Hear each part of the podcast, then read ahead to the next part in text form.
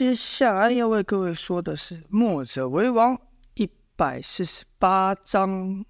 前面呢提到姚敬勋呢，因为赵月华的一番话而振作起来，决定要与赵月华回九黎，好好的练练自制，应该说把这套冰火无极无影绝拳练好他的内伤。所以呢。隔天上午，童风巡完夜，想和以前一样去找姚建勋的时候，就看姚的门前空荡荡的，桌上只留了一张字条。童风看完后，看着远方，喃喃的说道：“师兄，你一定可以的，在我的心中，你一直都是绝世无双的人。”童风看着远方，忍不住想：他和师兄姚建勋下山。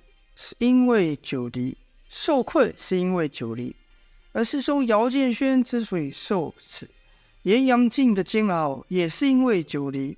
现在要能救姚建轩，甚至让他更立功力更上一层的，还是九黎。唉，童夫就觉得这世事真是奇妙，好像一个圆圈一样，慢慢将那些毫不相干的事情全都绕到了一块去。而正他。正当童风还在想的时候，城内突然钟声大作。童风知道是出事了，否则不会随便敲响此警钟。顾不得疲倦，则赶忙前去集合。而后叶萧如何部署，如何击退敌军，就不再赘述了。和前几次不一样的是，这次叶萧等人没有被赶出城，因为打退敌军后没敌没有被城主赶出城。这个城主啊。前面说过，他非常非常崇，应该说信奉墨家的理念，还主动提出要让出城主之位，而且是在全城的百姓面前说出此话。百姓们就说：“对啊，城主说的不错，先生留下吧，我们离不开先生了。”甚至鼓噪道：“当城主不够，我们愿奉先生为王。先生这样到处奔走，到底何时才能实现你的世界大同理念？”何时这天下才能真正的没有战争？只有当你当了王，成为天下之王之后，到时候你说什么是什么，还有人敢不遵从吗？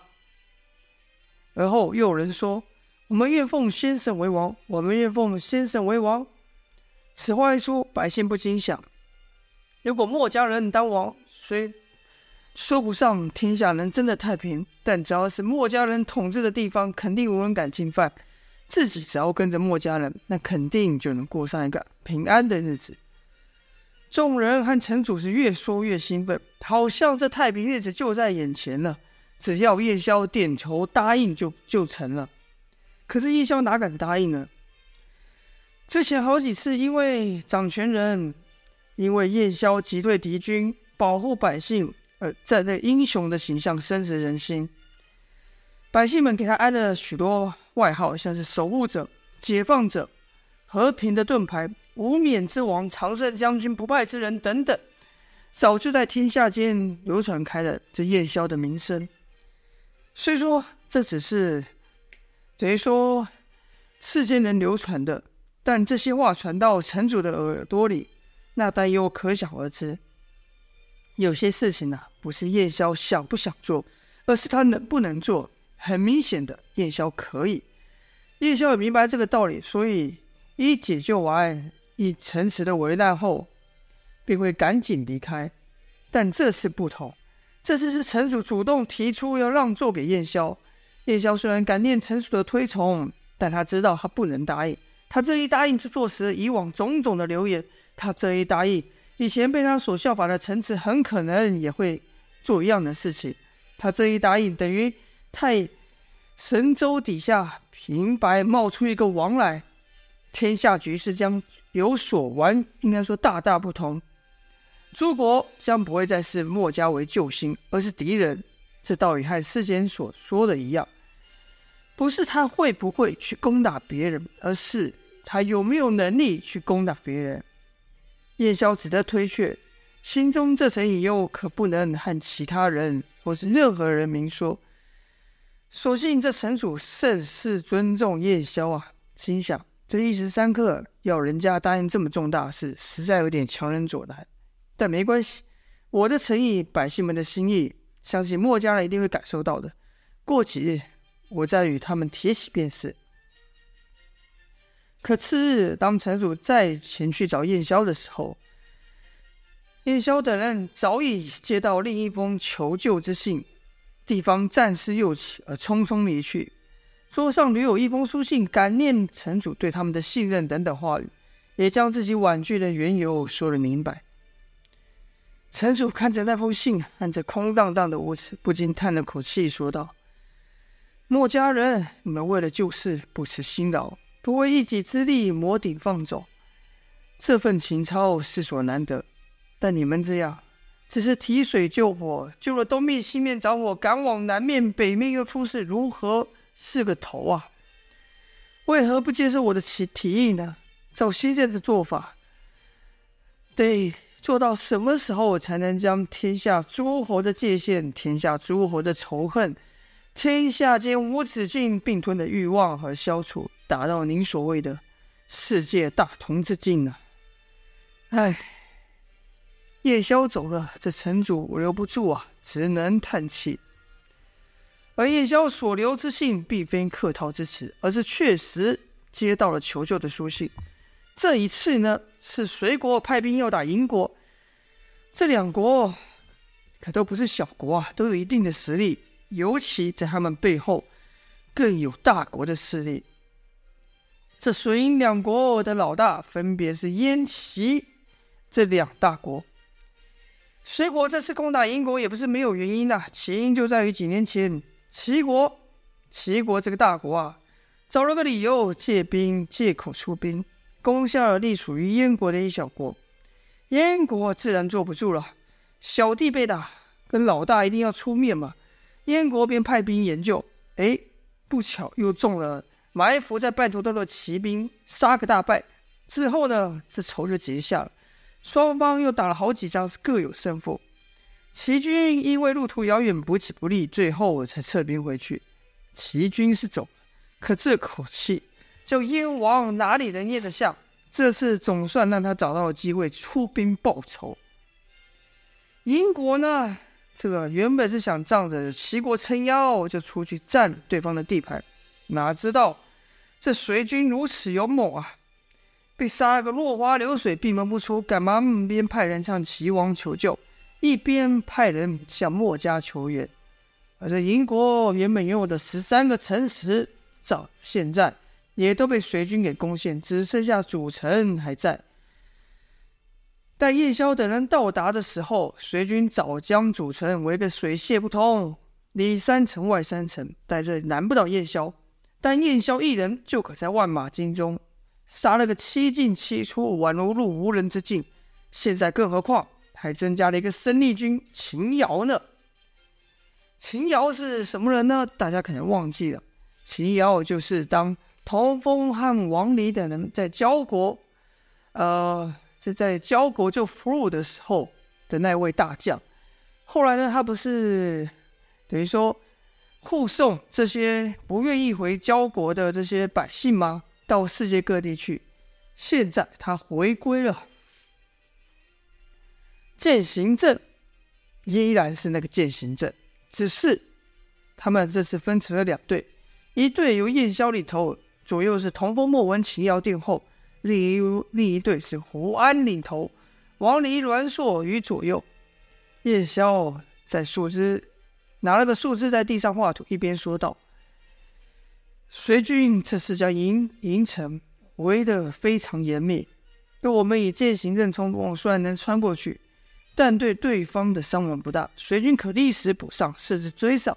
所以我们还要用另外一种战术，将剑行阵的威力扩大。”童风不解，就问道：“将剑行阵的威力扩大，那是什么战术？”夜宵就说：“是炫行阵。”童风不不解啊，又问了一次：“炫行阵那是什么？”夜宵一边说，一边用树枝在地上作线，说道：“这就是要分成两队的原因。你看，如果我们以这样的方式冲锋，就看夜宵在地上作图的一条线先走，但走的不是直线，而是有带有弧度，像蛇一样蜿蜒前进，只是蜿蜒的程度没有这么大。走了一段距离后，另外一条线才跟上，走的方法、方向和前面那条线一样，但方向是有不同。比方说，前面那条线左拐，后面那条线就向右拐前进。两条线交汇后，又反复交叉前进。待燕霄画完后，就看地上留有两条蛇交错而过的深痕迹，而且这两条线经过的范围可比一般的剑行阵要大得多。若说剑行阵像利剑一样深入敌军，这血行阵就像是个面，能造成更大范围的敌军伤亡。童风看了后就说：“这就好像一根贯穿敌人的棍子，而不只是利剑。”这就是先生所说的血行阵吗？叶萧说道：“嗯，可要使用此阵，领头的两人需有极佳的默契和判断战场瞬息万变的能力。适才我以树枝作画简单，但实际做起来却难得多。”童风就问道：“先生难在哪里？”叶萧说：“适才我在空旷的土上作画没有阻碍，可一旦通冲入敌军后。”哪一方会受到较大的阻力，未可知啊！这血行阵须得两队互相配合，单是一方杀出重围，无法成型。所以说，这前后的速度、对伙伴位置的掌握、什么时间点要交错等等，都有讲究。听到此，童风虽还不能明白，完全明白，但也看懂了三成。这时候，莫文说道：“有这份功力，能和先生搭配的，我看只有胡大哥了。”而童风则说道：“先生太厉害了，居然能在临时想到这个阵。”叶萧则摇摇头，笑道：“你们把我说的太高了，这阵可不是我想的。”哎，此话一出，不止唐风一起，王离、阮硕、莫文也都觉得奇怪，几乎是同时问道：“不是先生，那是谁呢？”叶萧却没有回答莫文等人的问题，只是给。众人一个浅浅的微笑，而后叶萧指着一面城墙，那城墙开始冒出黑烟。叶萧说：“那便是英国国君周金给我们的信号，此信号说明他们即将要出城迎敌。我们就和以前一样，来个里应外合，杀隋军的措手不及。”童风就说：“就像在无城时那样。”燕萧说：“没错，就像在无城时那样。”只是这次的敌人数量更多了。好了，抓紧时间休息吧。然后几人就吃了些干粮，喝了些水，立刻闭目养神。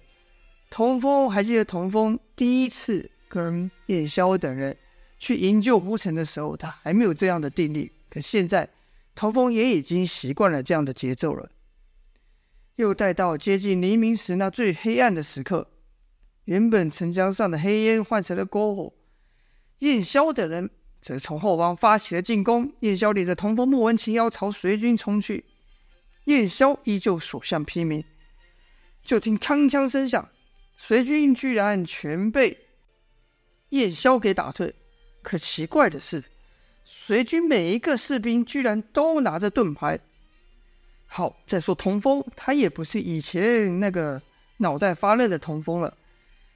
挟着浑元功和擎天功两大神功，手中的枪挥舞起来威力惊人呐、而秦瑶的武力呢，和王树、阮硕、王离、阮硕同级，更是不用担心。莫文的真剑呢，在白日就不容易看到，在黑暗中更如隐形一般，或刺或削，出手如电，且专攻敌人无防备的位置，所到之处敌人皆倒。另一队在胡安的带领下也是一样。胡安的鸳鸯双刃刀合起来时，就好像一道一道大螺旋桨般，将挡路的敌军通通卷走。王离本是一手持盾，一手持大刀，可发现敌人全部持盾，没有拿兵器之后，王离就把盾牌收了起来，以大刀全力劈之。阮硕还是会挥舞那蜈蚣剑，敌人的盾牌虽可虽然可以阻挡胡安和王离的刀。但对阮硕那刁钻奇怪的蜈蚣剑却没辙！就听啊啊啊的痛叫之声，被蜈蚣剑扫过的敌人是立刻倒下。如此，燕萧和胡安所领的两队一前一后互相交错，从防守严密的隋军中硬生生的开出一条血血路。而营城中的守将陈冲啊，看到隋军起了变化后，也是立刻率兵杀出，两方人马里应外合，隋军抵挡不住，也只得败退。打退敌军被将被迎进了城后，城主周金和大将陈冲是亲自接待，一番客套话少不了。城主周金就感叹道。日盼夜盼，总算把先生您给盼来了。我们都知道先生手无不胜，有先生和墨家人在此，还有那位隋隋将魏庆嚣张的份吗？周金继续说道：“那家伙，哎，也不知最近是哪里惹的他，居然派出了贼将聂盖，占了我的城池。以前我们两国也没有少交手，但都只是在平地。”打一架就结束了，而且我记得以前他手下的兵可没这么厉害啊。这次不知道为什么战力是大幅提升啊。说到此呢，大将陈忠摇摇头说：“嗯，隋军这些贼贼货，原来以前都没拿出实力啊。这戏演了这么久，就是要我低估他。”听到此，燕萧心里有所一动，因为天下大势。燕萧基本上都有掌握，隋军的兵力他也是略知一二的。听到陈冲说：“哎，隋军的兵如此强悍，而且实力超过以往许多，便忍不住问道：‘隋军变得这么厉害？’陈冲就说：‘厉害啊，一个个跟猛虎饿狼似的，不然怎么眨眼间把我们其他的城池都给吃下了呢？’叶萧又问：‘百姓们可有受害？’陈冲回道：“目前没有消息，我手下的兵卒可被打惨了。”叶萧又问：“将军可有此处地形图？”陈冲赶忙坏人拿地形图来，就看叶萧胡安用他俩独有的沟通方式沟通了一会后，同时将目光放在离主城东北处的一个一座靠山之地上。叶萧说：“随军势大。”光靠防守主城只怕不是办法，这次我们须得转守为攻。听到此啊，莫文、童风等人都是一起，从来只听叶萧说如何防守，却没听叶萧说过进攻之事。就听叶萧继续说道：“如果应该说，叶萧指着东北处那一角说道：如果我们在此处下寨，可和主城彼此呼应。”隋军若来攻此城，我们就从出兵袭击他的侧翼。同样的，隋军若来攻我们，将军也可以从主城给我们支援，来个前后夹击。如此，我们就成了犄角之势。大将陈松就问：“可若敌军分别将我们包围，那可怎么办？”燕萧说：“围不了，除非他能再生出一倍的人马。”城主周金一听就说：“行啊，将军，你说此法如何？”陈冲说。嗯，这地方背靠天险，确实是好。而且就我所知，这次隋军已经动员了全国之力，无法像先生所说再生出一倍的人马。而先生所指的那处，本来就有一座旧的要寨，只是那里早已废弃，无人驻守。我这就派人加紧修补。叶萧问道：“那得花多长时间？”陈冲想了想，回道。我将此城一半的兵力调去修修建，修好后，就随着这些兵力就随着先生驻扎在那里。如此呢，我想不出三日就可完成。城主周金就问叶萧说：“先生觉得此计可行吗？”叶萧算了算后，可以。陈冲就说：“好，能和先生并肩作战，和传闻中的墨家军一起上阵杀敌，相信也可以激起他们的斗志，让他们看看。”隋军就算真的是虎，真的是狼，在墨将军面前一样是不堪一击呀。好了，本章到此结束。说到了燕萧等人，敌又转赴了另外一个战场，这里是银城和隋军的战场。至于这战会怎么打下去呢？就请各位继续收听下去啦。喜欢我的故事，不妨按个订阅，这样有更新的时候你就能收到喽。小弟每日更新，再请大家多多支持啦。今天先这样，下播。